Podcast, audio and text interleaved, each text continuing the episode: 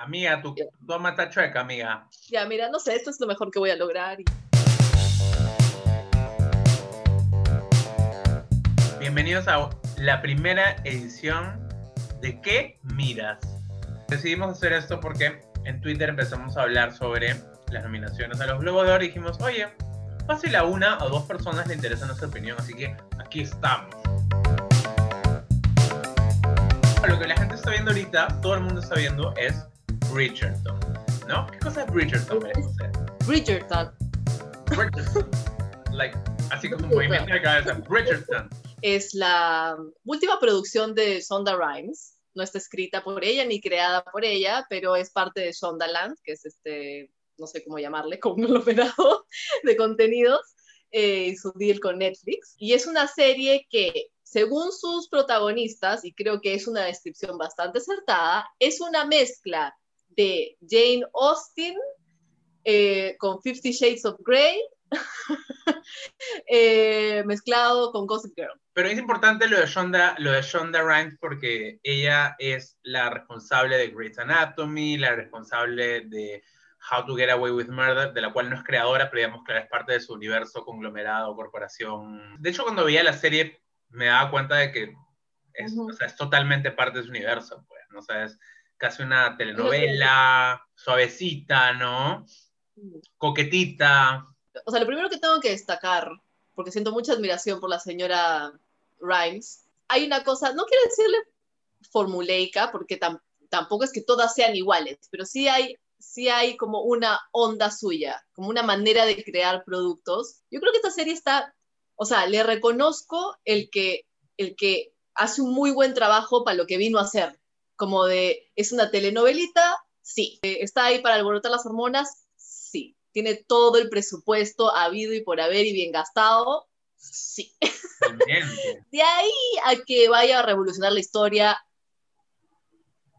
sus anteriores series me parece que, que tienen un gancho bastante más poderoso, ¿no? O sea, Grey's Anatomy igual es una serie de fórmula, ¿no? O sea, cada episodio ahonda casos, entonces esta, esta es como la intriga que te, que te atrapa en cada episodio, ¿no? Scandal de arranque te, te presenta un es- el escándalo del título, ¿no? How to Get Away with Murder de arranque te presenta un asesinato pues, que vamos a ir descubriendo en el camino, ¿no? Acá igual está un poco como puesto y siento que no, no me enganché ni siquiera, porque a mí me gustan mucho las series de Shonda Rhimes dentro de todo. o sea, no tengo nada que me molestó demasiado, pero, tam- pero definitivamente no me pasó lo que me pasó con todas las demás. Como de, ¿qué es esto? No voy a poder parar. Pero lo cierto es que igual me la vi toda y no, no contra mi voluntad. Creo que tienes que ser un poco fanático de este género, género justamente Jane Austen y demás, realeza mezclado con época donde, ¿no? Donde todo es muy parado y todos nos tocamos la mano y Dios mío, y qué va a decir la sociedad. Yo diría que a mí lo que más me la bajó en esta serie fue que a mí me gusta mucho ese género, pero creo que se trató de hacer como eso, modernizarlo, y ahí me perdieron. Estás en un género muy clásico, ¿no? Incluso podrías decir medio anticuado, o sea, modernizar ese género, tendrías que irte al extremo de, no sé, María Antonieta. Exacto. María Antonieta y Sofía Coppola me parece un ejemplo Ujú. notable de eso, ¿no? Pero acá no se atreve a eso. Si te acuerdas Grey's Anatomy, o sea, a ver, ¿en qué universo va a entrar una bomba en un cuerpo humano a un... No, pasan puras cosas que no van a pasar jamás nunca. obvio. Pero de eso se trataba, ¿no? De, de- de- o sea, es precursora de la Rosa Guadalupe, creo, Grey's Anatomy. Grey's Anatomy llega a ser ese, es toda esa exageración, tal como How to Get Away with Murder, que muere alguien y de pronto no está muerto. pero acá, como tienen, se, se mantienen o se encasillan en este, en este modelo clásico, como que se siente que quiere hacer algo más y no puede. Está encorse- encorsetado. Ahí está. Como la- Ah, bonito, ¿ah? Bonito, me gustó con el... ¿ah? Muy, muy adecuada. Este, totalmente de acuerdo contigo. O sea, creo que o una u otra, o el género en su versión más clásica, o vamos volviéndonos locos. O sea, María Antonieta, tipo, no sé, Amadeus. Ahí sí me perdió un poco. Donde me volvió a ganar fue con el... Es que, ¿cómo vas a parar de ver estas series? Está hecho para un público, ¿no? Específico, ¿no? que le gusta ver este, seres masculinos, ¿no? Fornidos, Eh, O sea, Alberto, cualquiera diría que tú apreciarías eso, ¿me entiendes? yo lo aprecio, sí, pero, pero para eso te entras a Xvideos, pues, ¿no? De que tiene esta onda como bien soft porn, sobre todo a partir del capítulo 5, para los, que, los y las que no lo han visto, eh, a partir del capítulo 5 es donde empieza la diversión. Igual hay, hay mucho de, es que esa pareja es entrañable, como pasaba en Grey's Anatomy, que es, si quieres que esos dos se revuelquen de todas maneras, porque es que no puedes más con esa relación. Grey's Anatomy, si, si bien era un reparto grande, dentro de todo era la historia de Grey. Y tú sabías que medio que avanzabas con este personaje. Y claro, esa serie no, no, no, no, no, no, le, no me quedo en la protagonista. O sea, no la conozco. Es un problema de, de, por, de dónde viene, que es una serie que está basada en libros. Cada tomo del libro es la historia de uno de los hermanos Bridgerton, por eso se llama Bridgerton, ¿no? y no se llama Daphne, que es como se llama la protagonista. Entonces, esta primera temporada vamos a hablar de ella, pero en la siguiente probablemente ah, se van a el hermano o alguna cosa así. Entonces hay eso de, sí, pues estamos haciendo como un brochazo no sé, es que qué decisión tan complicada también. De, sabemos que vamos a cambiar de punto de vista en una siguiente temporada, no queremos que te encariñes demasiado con este punto de vista. Por eso digo, creo que el reto estaba paja, o sea, estaba chévere el hagamos una cosa de época, de esta época además, que se ha hecho tanto, y además hay tantas buenas películas sobre eso, porque Sense and Sensibility, Orgullo y Prejuicio, este, Mujercitas, como pero bueno, si ya te ibas a tirar a hacer algo súper como light, igual habían algunas variables que podrían haber estado un poquito más impecables. Y, no vamos a hablar de una cosa porque no la has visto, pero que es el tema más complicado de esta serie que debería haber sido light, y es que se mandan ahí un tema de consentimiento a la mitad de la serie que es bien hard. Está en los libros y que se empeoró en la serie. Los Globos de Oro no son, digamos, la academia, que es la que se habla del Oscar, de gente que trabaja en la industria, sino son más bien la prensa internacional, la prensa más ligada la televisión, etcétera, que eligen a sus nominados. ¿no? El día de hoy, que estamos grabando esto, anunciaron las nominaciones a los Globos de Oro en las categorías de televisión y de películas, y pues ha sido raro. Ha sido raro. No basta con que haya un anuncio de nominaciones para que hayan los que digan, esto está hasta las huevas, hay los que piensen que está fantástico, hay los que no les importa un rato. O sea, eso es normal, siempre, siempre van a haber equivocaciones y demás, y controversias.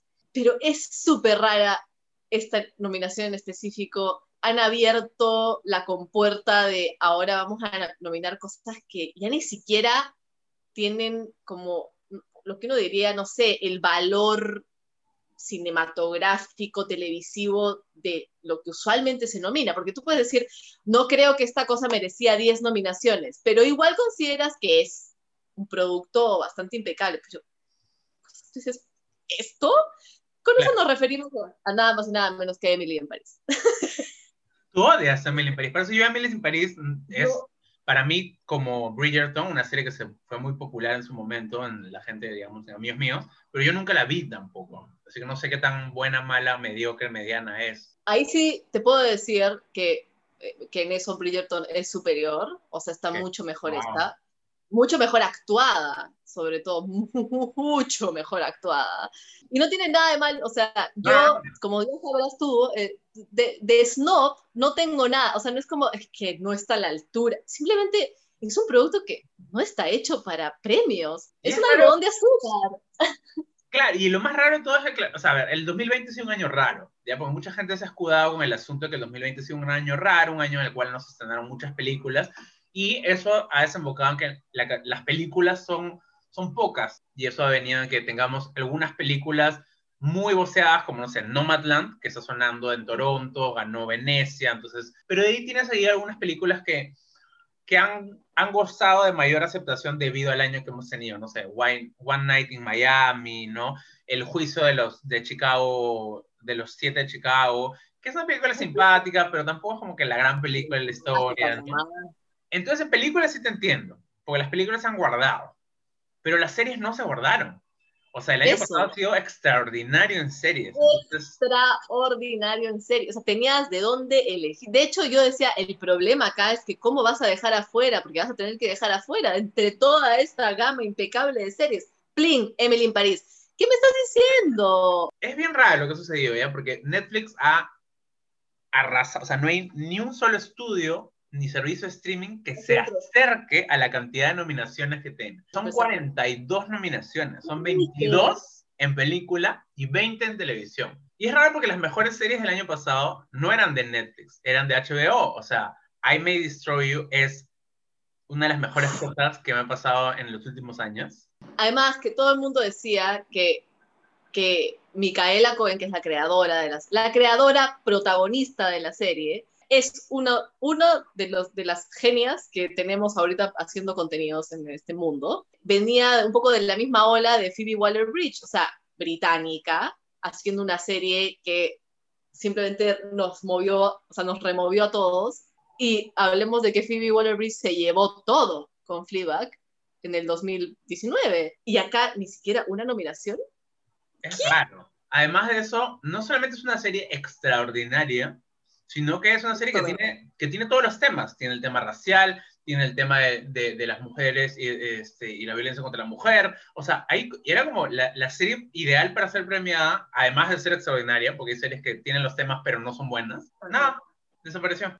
Es lógico que si ya estás en el plan de tratar de lavarte la cara un poco, de lo poco que nominas mujeres, de lo poco que le haces caso a estos temas, de lo verdad, elijas algo así. Y si además es extraordinario, o sea, como no hay ni una explicación para que I May Destroy You no tenga...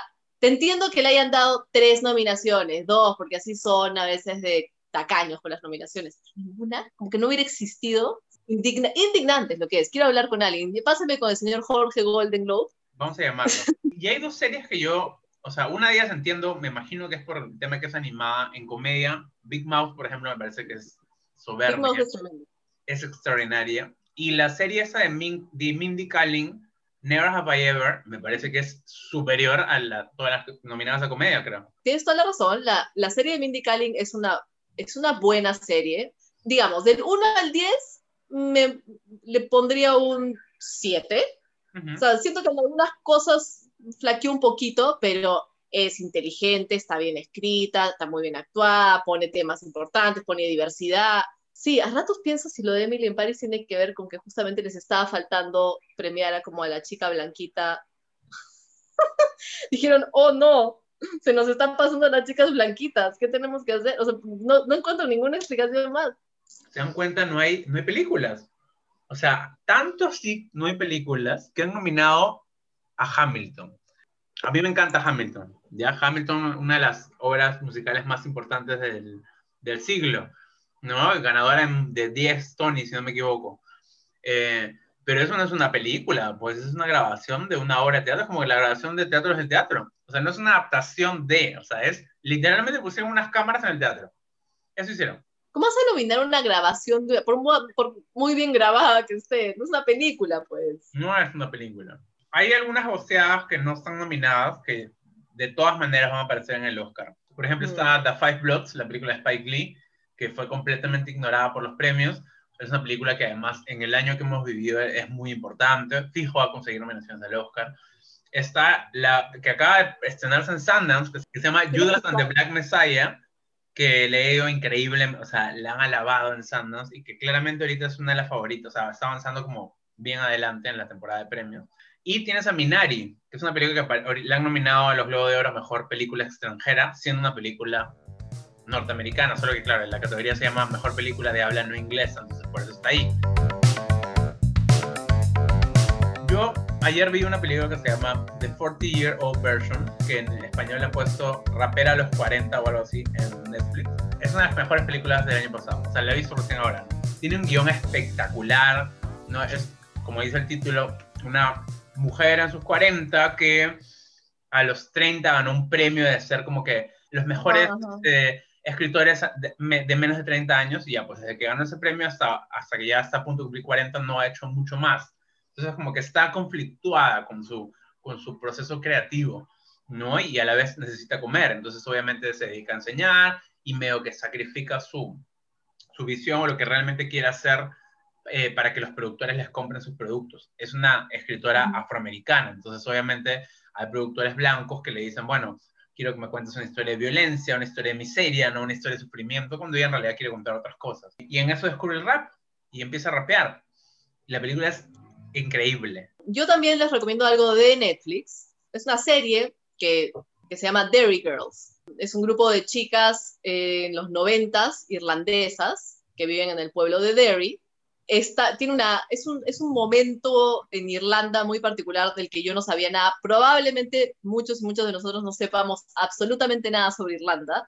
Eh, y creo que hay algo divertido de eso, pero al mismo tiempo es transversal en su adolescencia en los noventas, eh, que creo que es como todos tenemos, aunque sea un poco de eso, y también el hecho de que esté en un pueblo chico irlandés, eh, hay mucho de esa vida de ciudad más pequeña con la que creo que, que nosotros a nivel Latinoamérica nos, identificamos como con más facilidad, pero está muy bien escrita, es divertidísima, sus personajes son mega entrañables, comedia femenina para todos los gustos, joven.